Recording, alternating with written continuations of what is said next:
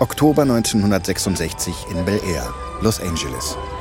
Conrad Hilton steht auf seinem perfekt gepflegten Anwesen und blickt in die Ferne. Unter ihm erstrecken sich die Lichter der Stadt. Über ihm glitzern die Sterne.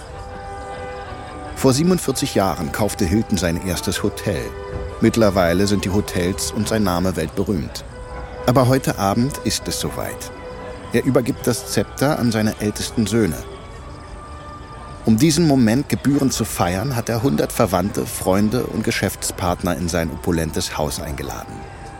Allerdings ist sich Hilton nicht sicher, ob er wirklich Platz machen will für seine Erben. Er ist nicht einmal davon überzeugt, dass sie die Nachfolge antreten wollen. Aber er ist mittlerweile 78 Jahre alt und irgendwie muss er die Nachfolge regeln. Hilton sieht an sich herunter und überprüft seinen weißen Smoking auf Flecken. Schweren Herzens betritt er die Bühne, die ein paar Meter weiter aufgebaut wurde. Denn er weiß, dass er heute die Kontrolle über das Tagesgeschäft von Hilton abgeben wird. Er beugt sich zum Mikrofon. Die Gäste versammeln sich vor der Bühne und dem in die Jahre gekommenen Hotelmogul. Vielen Dank, dass ihr alle heute Abend gekommen seid. Ich freue mich, heute zwei neue Führungskräfte vorzustellen. Bitte begrüßt zunächst den neuen Vorsitzenden von Hilton International, meinen Sohn Nicky. Conrad Nicholson Hilton Jr., genannt Nicky, betritt die Bühne. Er ist 40 Jahre alt und sieht ausgesprochen gut aus. Aber er war auch schon heroinabhängig und hatte Probleme mit der Polizei, weil er zu viel trinkt. Seine Ehe mit dem Filmstar Elizabeth Taylor ging in die Brüche, nachdem er ihr in den Bauch getreten und so eine Fehlgeburt ausgelöst hatte. Nicky ist eine tickende Zeitbombe. Nun steht er auf der Bühne und grinst die Gäste an. Für alle, die mich kennen, ist das wahrscheinlich ein Schock. Ich, der professionelle Faulpelz, werde in der Firma meines Vaters ein hohes Tier. Die Gäste lachen. Nicht aber sein Vater, Conrad Hilton.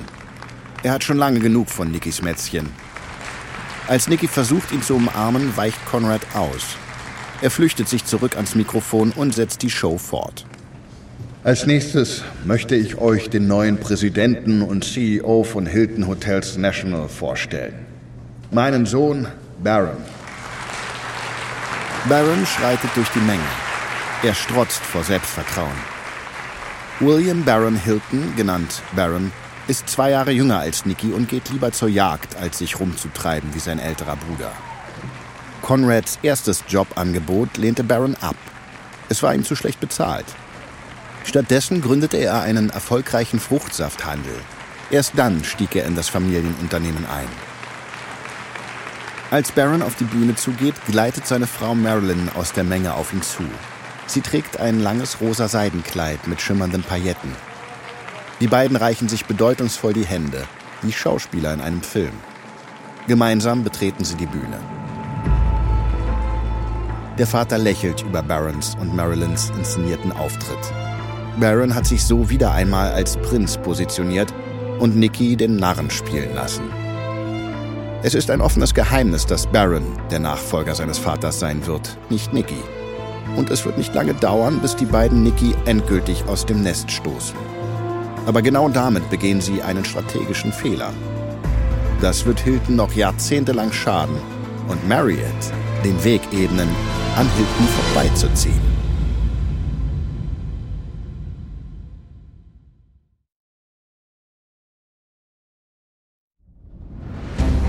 Ich bin Marc Ben Puch und das ist Kampf der Unternehmen von Wondery.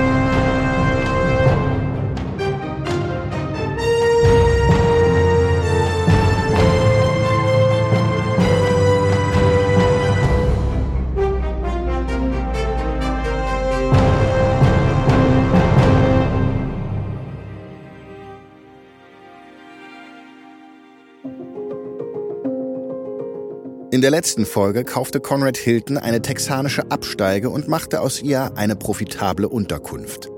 Das war der Startschuss für die größte Hotelkette der Welt. An der Ostküste verwandelte J.W. Marriott währenddessen seine Hotshops in einen millionenschweren Gastronomiegiganten. Jetzt führt J.W.'s Sohn Bill den Vorstoß der Marriotts in die Hotelbranche an. Und dabei bekommt er unerwartete Hilfe von Baron Hilton. Das ist Folge 2. Gute Erben, schlechte Erben.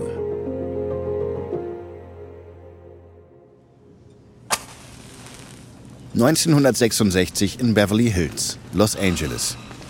Nicky Hilton sitzt am Ende des langen Mahagonitisches im Sitzungssaal des örtlichen Hilton Hotels. Gerade findet die jährliche Vorstandssitzung des Unternehmens statt. Und Nicky geht es prächtig. Er zündet sich eine Zigarette an und lächelt zufrieden beim Ausatmen. Dies war das bisher beste Jahr für Hilton International. 122 Millionen Dollar Umsatz, 4,8 Millionen Gäste. Und die Prognose für das nächste Jahr sieht noch besser aus. Die Vorstandsmitglieder applaudieren. 122 Millionen Dollar wären heute knapp eine Milliarde Euro. Auch Nickys Vater Conrad Hilton klatscht, aber beeindruckt ist er nicht. Erst vor drei Monaten hatte er Nicky die Leitung der internationalen Geschäfte übertragen. Nicky erntet die Früchte für Entscheidungen, die Conrad bereits vor langer Zeit getroffen hat. Außerdem ist Nicky unzuverlässig. Er verschwindet oft einfach ohne Erklärung von der Arbeit. Der Vater sieht in Nicky daher eher eine Bedrohung für den zukünftigen Erfolg von Hilton International. Nach dem Treffen bittet er seinen anderen Sohn Baron Hilton noch zu bleiben. Baron, ich habe genug von Nicky. Ich liebe ihn sehr, aber er denkt, das alles hier ist ein Spiel. Baron ist hin und her gerissen. Vielleicht brauche einfach mehr Zeit. Baron, Transworld Airlines will Hilton International kaufen. Baron ist überrascht. Aber als er darüber nachdenkt, ergibt das Angebot der Fluggesellschaft Sinn. Denn Pan Am, der größte Konkurrent von Transworld Airlines, hat gerade einen Hotelsektor gegründet und verkauft Flüge und Hotels als Paket. Was bietet TWA denn? TWA-Aktien im Wert von 250 Millionen Dollar. Das ist ein gutes Angebot. Und das sind gute Aktien. 250 Millionen Dollar wären heute mehr als 2 Milliarden Euro. Ich denke, wir sollten das Angebot annehmen. Ja, das denke ich auch. Hast du es schon Niki gesagt? Nein, und das werde ich auch nicht. Ich will nicht, dass er den Verhandlungen in die Quere kommt. Im Januar 1968 reist Nicky dann nach Marokko, um ein neues Hilton zu eröffnen. Er glaubt, dass Baron und sein Vater nicht vor Ort sind, weil sie ihm in der Angelegenheit vertrauen. Aber tatsächlich machen die beiden den Deal mit Transworld Airlines perfekt, während Nicky außer Landes ist. Nicky erfährt das erst nach seiner Rückkehr. Und zwar auf höchst unangenehme Weise. Beverly Hills, Los Angeles. In der Hauptgeschäftsstelle des Hilton Hotels sitzen Conrad, Baron und Nicky Hilton in Conrads Büro. Nicky knallt eine Ausgabe des Time Magazins auf den Schreibtisch. Was zum Teufel soll das, Papa? Baron antwortet anstelle des Vaters. Nicky, bitte versteh doch, das ist nichts Persönliches. Willst du mich verarschen, Papa? Du sagst allen, dass ich das Sagen habe, und dann entscheidest du nur vier Monate später, dass ich es doch nicht drauf habe? Natürlich nehme ich das persönlich. Niki, bitte. Es geht darum, was das Beste für die Firma ist. Aber es ist Irrsinn, gerade jetzt unsere Hotels in Übersee zu verkaufen. Jetzt, wo der Flugverkehr die ganze Welt touristisch erschließt. Aber selbst wenn ihr das anders seht, warum sprecht ihr nicht mit mir darüber? Baron blickt Nikki in die Augen. Du wirst nirgends zu finden, Nikki. Nikki ist geschockt von dieser Lüge. Baron und sein Vater wussten sehr genau, dass er in Marokko war. Aber bevor Nicky etwas erwidern kann, steht Conrad Hilton auf. Wir können später nochmal darüber sprechen, wenn sich die Gemüter abgekühlt haben. Für den Moment ist das alles. Nicky starrt seinen Vater an. Das ist alles. Vergiss es. Und damit stürmt Nicky hinaus. In den folgenden Wochen fleht Niki die beiden mehrfach an, den Verkauf rückgängig zu machen. Er überlegt sogar rechtlich gegen sie vorzugehen. Aber dafür ist es zu spät. Der Verkauf ist bereits abgeschlossen. In den 18 Monaten nach Vertragsabschluss verliert die TWA-Aktie um die Hälfte an Wert. Der Grund dafür sind die steigenden Ölpreise. Dieser Deal und die Art, wie er zustande kam, reißen Nicky den Boden unter den Füßen weg. Nur zwei Jahre später, im Alter von 42 Jahren, stirbt er an einem Herzinfarkt. Conrad Hilton hat seine Hotels in Übersee und die Kontrolle über seine Marke außerhalb Amerikas gegen Aktien eingetauscht, die jetzt kaum noch etwas wert sind. Da das Unternehmen nun auf die Vereinigten Staaten beschränkt ist, sucht Baron Hilton nach anderen Möglichkeiten, um zu wachsen. Und eine davon ist Franchising. Dadurch gibt es mehr Hilton Hotels ohne teuren Neubau. Also verkauft er das Nutzungsrecht an der Marke Hilton an Hotelbesitzer im ganzen Land. 1970 erwirbt er dann zwei Casino-Hotels in Las Vegas für 50 Millionen Dollar, heute etwa 360 Millionen Euro. Das Hilton Las Vegas und das Flamingo erwirtschaften in der Folge einen bedeutenden Teil der Einnahmen des Unternehmens und machen Glücksspiel zum größten Wachstumsmotor von Hilton. Aber Hilton ist nicht der einzige, der über den Tellerrand hinausschaut.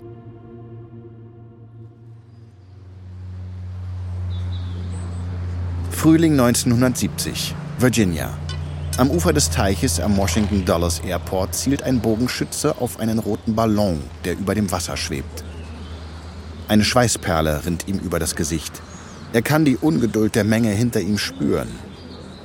Sie alle sind zur Eröffnung des neuen Flughafenhotels von Marriott gekommen. Der Bogenschütze soll den Ballon abschießen, damit der darin befindliche Zeremonienschlüssel unwiederbringlich in den Teich fällt. Das soll symbolisieren, dass sich die Türen dieses Hotels niemals schließen werden. Aber der Wind ist stark und er hat schon dreimal daneben geschossen. Er konzentriert sich, zielt und schießt. Erst sieht es aus, als würde der Pfeil diesmal treffen. Doch dann wirft der Wind ihn aus der Flugbahn und der Pfeil landet wieder im Wasser. Hotelchef Bill Marriott macht ein tapferes Gesicht, während ein Angestellter ins Wasser wartet, um sich der Sache anzunehmen. Der Angestellte lässt den Luftballon mit einer Nadel platzen. Der Schlüssel fällt ins Wasser.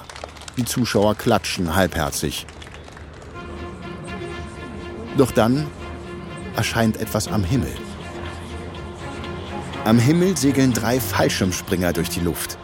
Der Plan ist, dass sie auf der Insel in der Mitte des Teiches landen und dort Marriott-Flaggen hissen.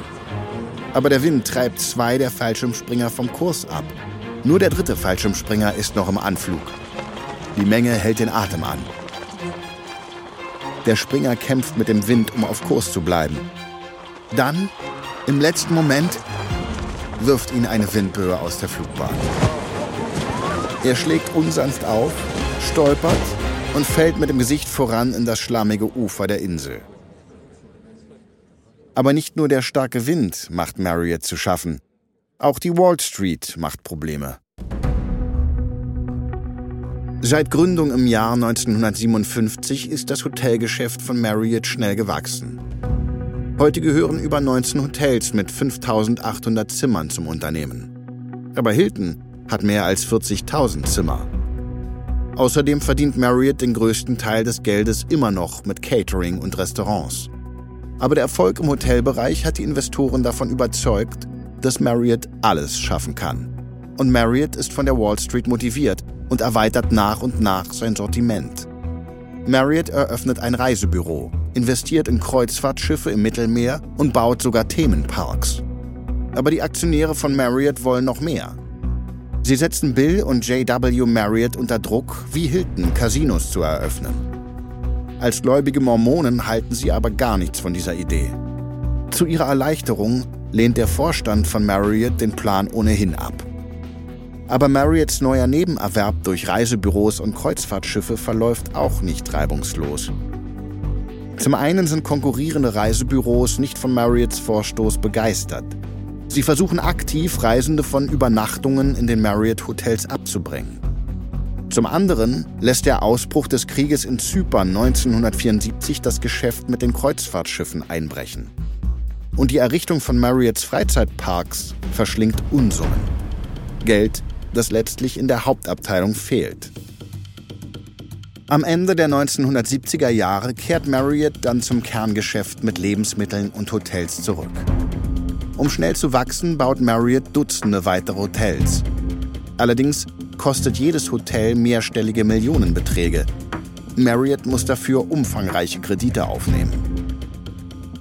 Doch J.W. Marriott hat Angst vor Schulden. Er erinnert sich noch gut, wie während der Weltwirtschaftskrise in den 1930er Jahren Millionen von Menschen durch Schulden in die Armut getrieben wurden. Anfang 1977. Bill Marriott fährt auf der Interstate in Richtung Süden. Er ist auf dem Weg zu einem Treffen in Richmond, Virginia. Mit ihm im Auto sitzen die Finanzchefs von Marriott, Gary Wilson und Al Checky. Wilson wendet sich an Bill. Ich weiß, dass wir uns auf ein Meeting vorbereiten müssen, aber hast du eine Sekunde, um dir eine Idee von Al anzuhören? Bill nickt. Er ist seit fünf Jahren CEO von Marriott. Und im Gegensatz zu seinem rechthaberischen Vater ist er auch an den Ideen anderer interessiert. Wilson und Checky wechseln einen vielsagenden Blick. Checky lehnt sich nach vorne zwischen die beiden Vordersitze. Also, unser Ziel ist ja ein jährliches Wachstum von 20 Prozent. Mhm. Und wir wissen, das schaffen wir am besten mit den Hotels. Allerdings kostet der Bau von Hotels Dutzende von Millionen und wir können nicht unendlich viele Hypotheken aufnehmen. Dieser Liquiditätsengpass bremst uns aus. Vor allem, weil es zehn Jahre dauert, bis wir die Baukosten mit den Einkünften aus den Hotels wieder reingeholt haben. Das stimmt. Aber worauf genau willst du hinaus? Wilson hört auf, an seinem Kaffee zu schlürfen und mischt sich ein. Nun, Al hat eine Lösung für dieses Problem. Sag es ihm, Al. Also ja, meine Idee ist, dass wir unsere Hotels zu einem Discountpreis verkaufen. Allerdings müssen die Käufer uns dafür langfristig vertraglich zusichern, dass wir das Hotel für sie verwalten. Die Hotels bleiben also Marriott Hotels. Von uns geführt mit unserem Personal. Und dafür bekommen wir 10 bis 20 Prozent der Einnahmen des Hotels. Und die Gewinne aus dem Verkauf der Hotels verwenden wir dann, um den Bau weiterer Hotels zu finanzieren. Bill nimmt den Fuß vom Gas, während er das Gesagte verarbeitet. Ihr sagt also, wir leihen uns Geld, um die Hotels zu bauen? Dann verkaufen wir die Hotels mit einem langfristigen Verwaltungsvertrag?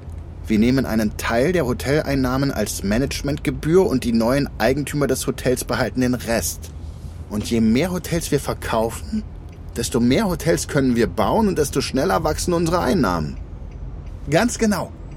Damit könnten wir Dutzende von Hotels pro Jahr eröffnen, statt nur ein paar. Das krempelt das Hotelgewerbe komplett um. Statt träge und kapitalintensiv wären wir schnell und flexibel. Bill lächelt. Das gefällt mir. Glaubst du, JW gefällt es auch? Bill hört auf zu lächeln. JW ist immer noch der Vorsitzende von Marriott.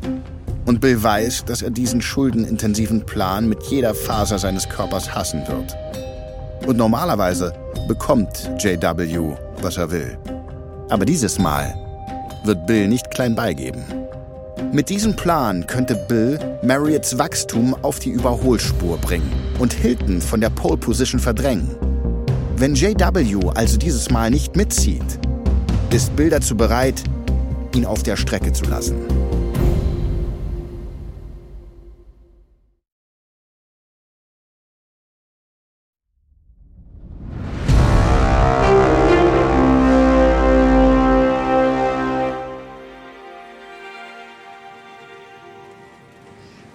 Juni 1978.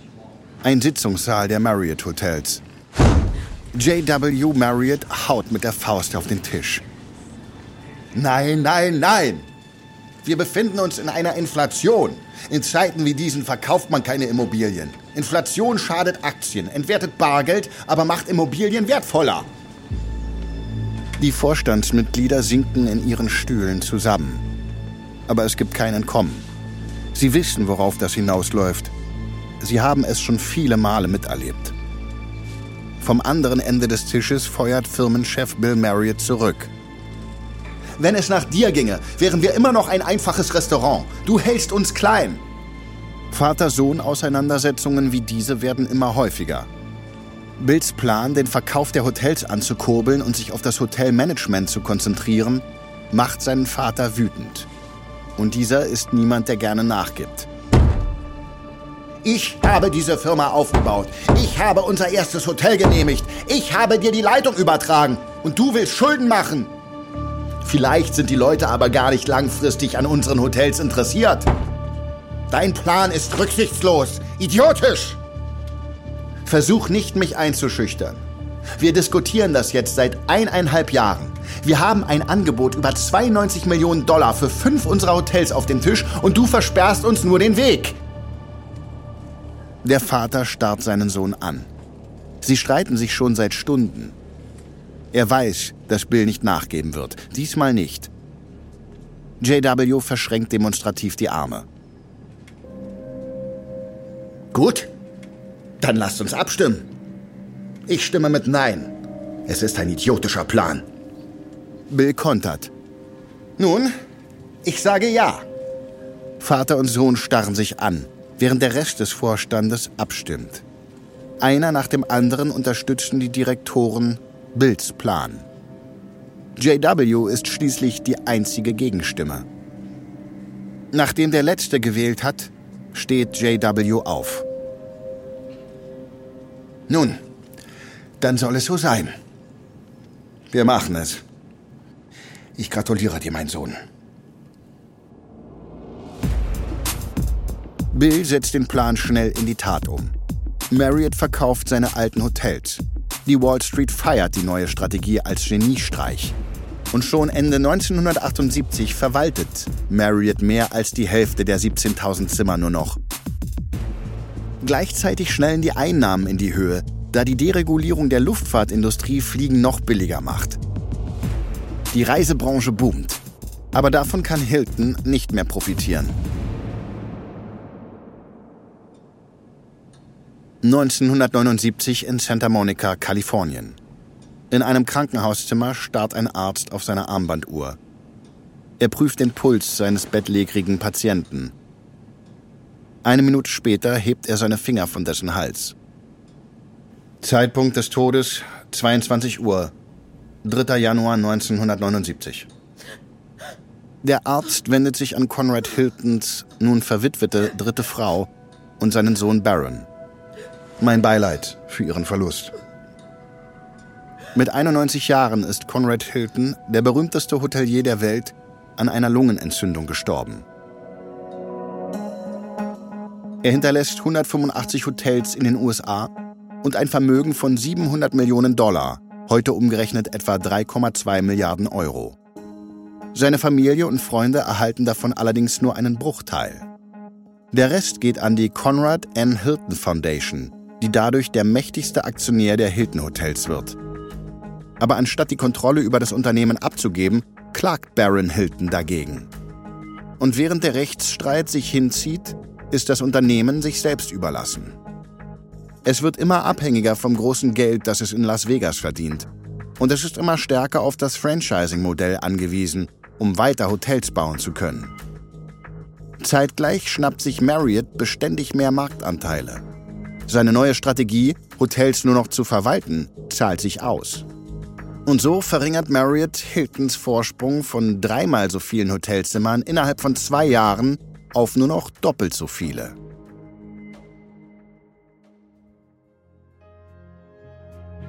Im August 1981 führt die neue Regierung von Präsident Ronald Reagan dann Steuererleichterungen ein. Das soll einen Bauboom auslösen, um das Land aus der Rezession zu führen. Dieser Schritt gibt Marriott reichlich Auftrieb. Marriott nutzt die Steuererleichterungen, um Investoren für seine Hotelbauprojekte zu gewinnen. Für jeden investierten Dollar können die Investoren 8 Dollar von der Steuer absetzen und bei Verkauf bekommen die Investoren eine Gewinnbeteiligung. Für die Investoren ist es also eine Steuervergünstigung, die als Hotelbauprojekt verpackt ist. Für Marriott ist es eine Möglichkeit, schneller an mehr Hotelmanagementverträge zu kommen. Viele Konkurrenten kopieren Marriotts Taktik, aber nicht Hilton. Hilton erwirtschaftet mit seinen beiden Casinos in Las Vegas inzwischen fast die Hälfte seines Umsatzes. Das Unternehmen fokussiert sich deshalb lieber darauf, immer neue Wege zu finden, um Spieler von ihren Dollars zu befreien. Aber Marriott ist schon dabei, Hilton noch weitere Steine in den Weg zu werfen.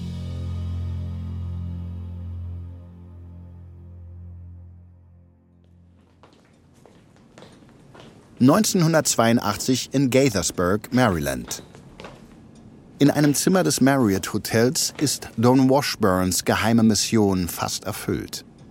Seit zwei Jahren arbeitet der etwa 30-jährige Manager an einem Projekt, von dem nur wenige Marriott-Mitarbeiterinnen und Mitarbeiter wissen. Es heißt Courtyard bei Marriott und ist eine brandneue Hotelkette für das mittlere Preissegment. Sie soll den Markt kräftig aufmischen. Im Moment stagniert die Hotelszene in dieser Preisklasse. Die Nachfrage übersteigt das Angebot und die bestehenden Hotels sind uninspiriert und heruntergekommen. Marriott will ein Hotel für moderne Geschäftsreisende bauen. Auch für die wachsende Anzahl ambitionierter berufstätiger Frauen, die gerade durchstarten. Aber damit Courtyard funktioniert, muss Washburn die gesamte Einrichtung in einem knapp 4 mal 2,5 Meter großen Raum wie diesem untergebracht bekommen.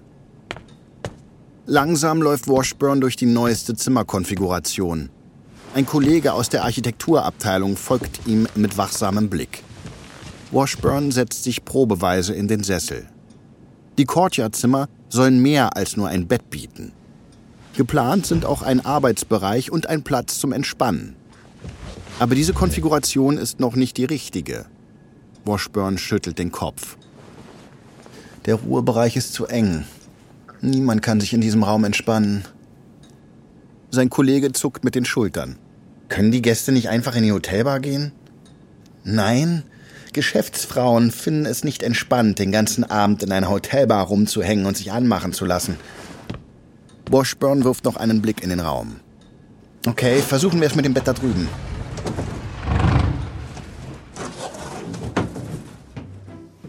Washburn und sein Kollege verschieben das Bett, stellen die Stühle um und positionieren das Licht neu. Da fällt ihnen plötzlich etwas auf. Ach, jetzt ist neben dem Bett kein Platz mehr für den Nachttisch. Washburn verengt seine Augen zu einem Schlitz. Die neue Aufteilung wäre perfekt, wenn da nicht dieser Nachttisch wäre. Wie wäre es denn, wenn wir den Nachttisch einfach weglassen und die Nachttischlampe stattdessen an der Wand montieren? Der Kollege aus der Architekturabteilung ist nicht überzeugt. Diese Dinger gehen doch ständig kaputt. Dann kaufen wir halt stabilere. Wie auch immer. Wir haben es. Das ist das Muster für ein Courtyard-Zimmer. 1983 wird das erste Courtyard in Atlanta eröffnet. Es versetzt die gesamte Hotelbranche in Ehrfurcht. Jahrzehntelang blieb jede Hotelkette in ihrem jeweiligen Segment. Hilton und Marriott bauten große, hochklassige Hotels. Holiday Inn hielt sich im mittleren Segment auf und Motels wie Red Roof boten preiswerte Unterkünfte an. Mit der Courtyard-Reihe begibt sich Marriott nun in das mittlere Marktsegment in der Hoffnung, hier die Kundschaft und das Geld von Hotels wie dem Holiday Inn abzuschöpfen. Hilton und andere Hoteliers sind zwar der Meinung, dass Courtyard das gehobene Image von Marriott beschädigen würde, doch die Wall Street sieht das ganz anders. Nur wenige Stunden nach der Ankündigung von Courtyard erreicht der Aktienkurs von Marriott ein Rekordhoch von 75 Dollar. Geschäftsreisende stürzten sich auf die Zimmer und noch vor Jahresende 1983 plant Marriott in den nächsten fünf Jahren 100 weitere Courtyards zu eröffnen.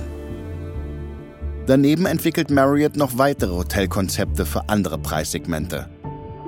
Hilton hält sich zwar hartnäckig, aber dann bringt Marriott eine weitere Innovation auf den Markt, die selbst Hilton nicht ignorieren kann.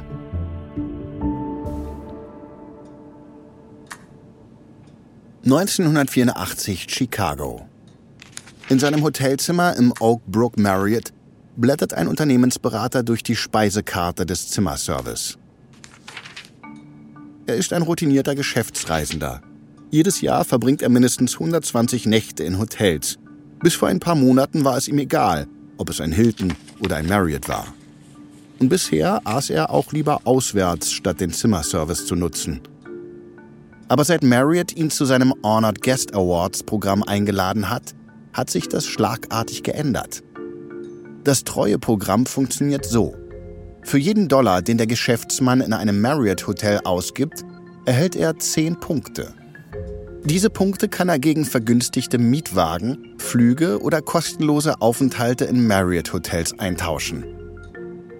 Dass die Gratisübernachtungen nur an Wochenenden in Anspruch genommen werden können, wenn die Hotels mangels Geschäftsreisender in der Regel sowieso nicht ausgelastet sind, stört ihn nicht. Ihm fehlen nur noch 7300 Punkte für ein schickes Wochenende mit seiner neuen Freundin. Er ruft den Zimmerservice an. Guten Abend, Sir. Hier ist der Zimmerservice. Was darf ich Ihnen bringen? Normalerweise ist er ein Cheeseburger-Typ, aber die teureren Gerichte bringen mehr Punkte. Ich hätte gerne das New York Sirloin. Halb durchgebraten. Natürlich. Darf es noch etwas zu trinken sein? Der Mann hält inne. Er fragt sich, was teurer ist. Eine Cola aus der Minibar oder eine Cola vom Zimmerservice. Er beschließt, die Preise der Minibar zu überprüfen. Ah, warten Sie einen Moment. Das Honored Guest Awards Programm von Marriott ist eine Revolution für die Hotelbranche. Marriott hat die Idee von Fluggesellschaften übernommen. Es ist eine teure Idee, aber sehr wirksam. Eine gute Möglichkeit, um die Loyalität der Geschäftsleute zu gewinnen. Das Lebenselixier des Hotelgewerbes. Dieses Mal ist die Bedrohung so groß, dass Hilton nicht wegsehen kann. Also kontert das Unternehmen 1987 mit seinem eigenen Treueprogramm. Hilton Honors. Aber zu diesem Zeitpunkt hat Marriott die Nase bereits vorn. Baron Hilton hat zwar die Kontrolle über das Unternehmen aus dem Nachlass seines Vaters zurückgewonnen, aber die jahrelangen Auseinandersetzungen vor Gericht und der lange Fokus auf Casinos haben Hilton Hotels weit hinter den Rivalen zurückfallen lassen. Baron Hilton weiß, dass er einige Gänge hochschalten muss, um seine Hotels wieder ins Rennen zu bringen. Spitzenreiter Marriott hingegen ist mittlerweile so rasant unterwegs, dass er Gefahr läuft, aus der nächsten Kurve zu fliegen.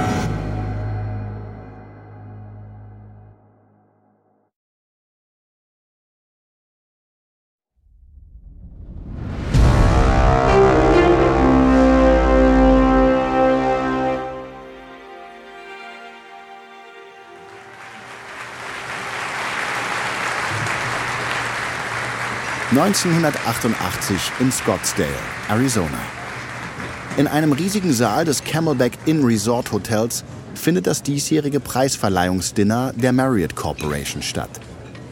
An den runden Tischen stoßen Mitarbeiterinnen und Mitarbeiter sowie Partner aus allen Bereichen der Marriott-Familie auf ein weiteres herausragendes Jahr an. Marriott ist jetzt in jedem Segment des Marktes vertreten, von den preisgünstigen Fairfield Inns bis hin zur Luxusmarke JW Marriott. Jährlich werden fast 100 Hotels eröffnet.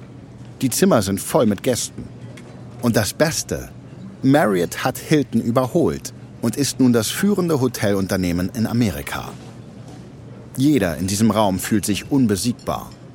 Nicht einmal das Ende der Steuererleichterungen konnte das Unternehmen aufhalten. Marriott konnte auf den Zug japanischer Investitionen in Amerika aufspringen und die Steuerlücke damit schließen. An einem Tisch applaudiert CEO Bill Marriott, während ein weiterer Preisträger mit einer Trophäe in der Hand die Bühne verlässt. Der Moderator geht zum nächsten Preis über. Als nächstes kommen wir zum Preis für den besten Immobilienentwickler. Bauträger sind Während der Moderator spricht, fragt sich Bill, was sein verstorbener Vater hiervon gehalten hätte. Er schmunzelt in sich hinein. J.W. Marriott hätte wahrscheinlich den ganzen Abend damit verbracht, an der Wahl der Vorhänge oder der Tischdecken rumzunörgeln. Aber plötzlich bekommt Bill das Gefühl, dass irgendetwas nicht stimmt. Da ist ein bohrender Zweifel. Etwas, das er übersehen hat. Etwas Wichtiges. Doch bevor er weiter darüber nachdenken kann, kommen die nächsten Preisträger auf die Bühne gerannt. Jubelnd strecken sie ihre Trophäe in die Höhe. Bill sieht sich im Raum um. Alle lachen und jubeln. Die Stimmung ist ausgelassen. Sie sind Feuer und Flamme für die Firma. Wie bitte könnten er und all die anderen hier falsch liegen? Was sollte dieses Team schon stoppen können? Bills aufkommende Zweifel lösen sich in Luft auf. Er erhebt sich von seinem Stuhl und klatscht begeistert mit. Aber er hätte auf sein Bauchgefühl hören sollen. Denn die Abrechnung kommt.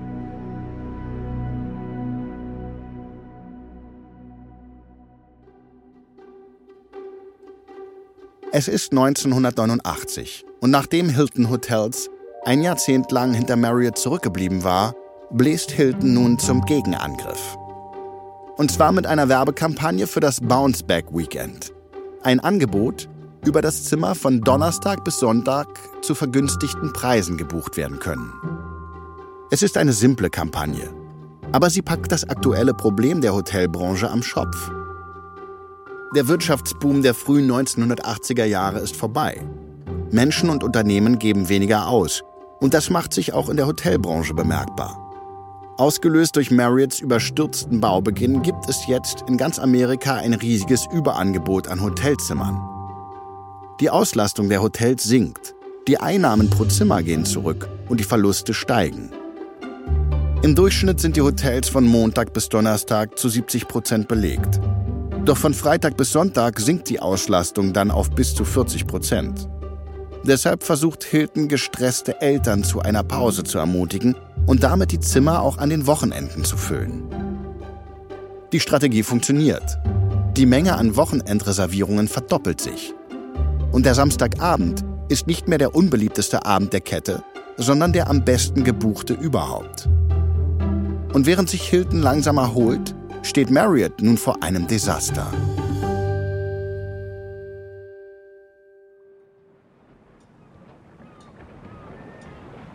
November 1990 in Hongkong.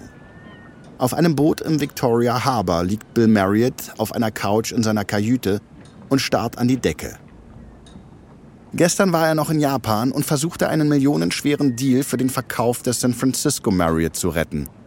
Aber er scheiterte. Jetzt ist auch dieser Deal, wie so viel gerade bei Marriott, zu Staub zerfallen. Bills 33-jährige Tochter Debbie kommt hereinspaziert. Dad, geht es dir gut? Du bist heute irgendwie nicht du selbst. Bill seufzt laut. Äh, die Japaner sind weg.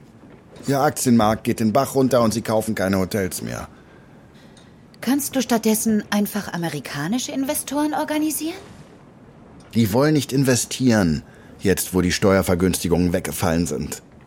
Aber es wird doch alles gut werden, oder? Bill spürt, wie ihm die Tränen in die Augen steigen. Er wünschte, er könnte Ja sagen. Er wünschte, er könnte sagen, dass Marriott nicht milliardentief verschuldet und knapp bei Kasse ist. Dass Shortseller nicht an der Börse gegen Marriott wetten und den Niedergang so beschleunigen. Und dass die Arbeitsplätze der 230.000 Menschen, die für Marriott arbeiten, nicht in Gefahr sind. Aber das kann er nicht. Denn all das zu bestreiten hieße, die Wahrheit zu leugnen. Dad, uns wird es doch gut gehen, oder? Plötzlich bricht Bill zusammen. Er kämpft gegen die Tränen an.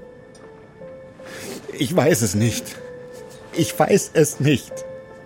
Ich glaube, wir werden das Unternehmen verlieren. Oh, was habe ich getan? Was habe ich nur getan?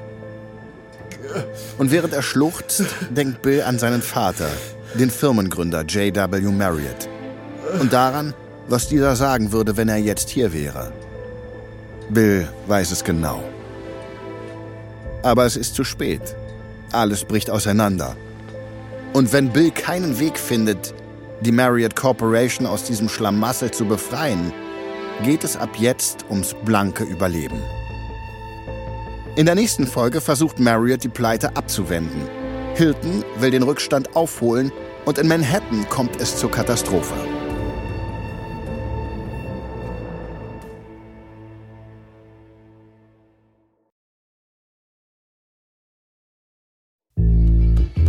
Das war Folge 2 von Kampf der Unternehmen. Hilton vs. Marriott von Wondery. Falls ihr mehr über die Hiltons erfahren wollt, empfehlen wir euch das Buch The Hiltons von Randy Taraborelli. Und für mehr Informationen zu den Marriotts empfehlen wir euch das Buch Success is Never Final von Dale Van Etter. Kampf der Unternehmen ist eine Produktion von Wondery und Studio J. Ich bin Marc Ben Puch. Und ich bin Aline Staskowiak. Tristan Donovan hat diese Geschichte geschrieben. Bearbeitet von Emily Frost. Johanna Schilling hat diese Folge übersetzt. Für Studio J Produzent Aljoscha Kupsch. Executive Producer Janis Gebhardt. Das Sounddesign haben Kyle Randall und Fabian Klinke gemacht. Für Wondery Senior Producer Patrick Fiener. Executive Producer Tim Kehl, Jessica Redburn und Marshall Louis.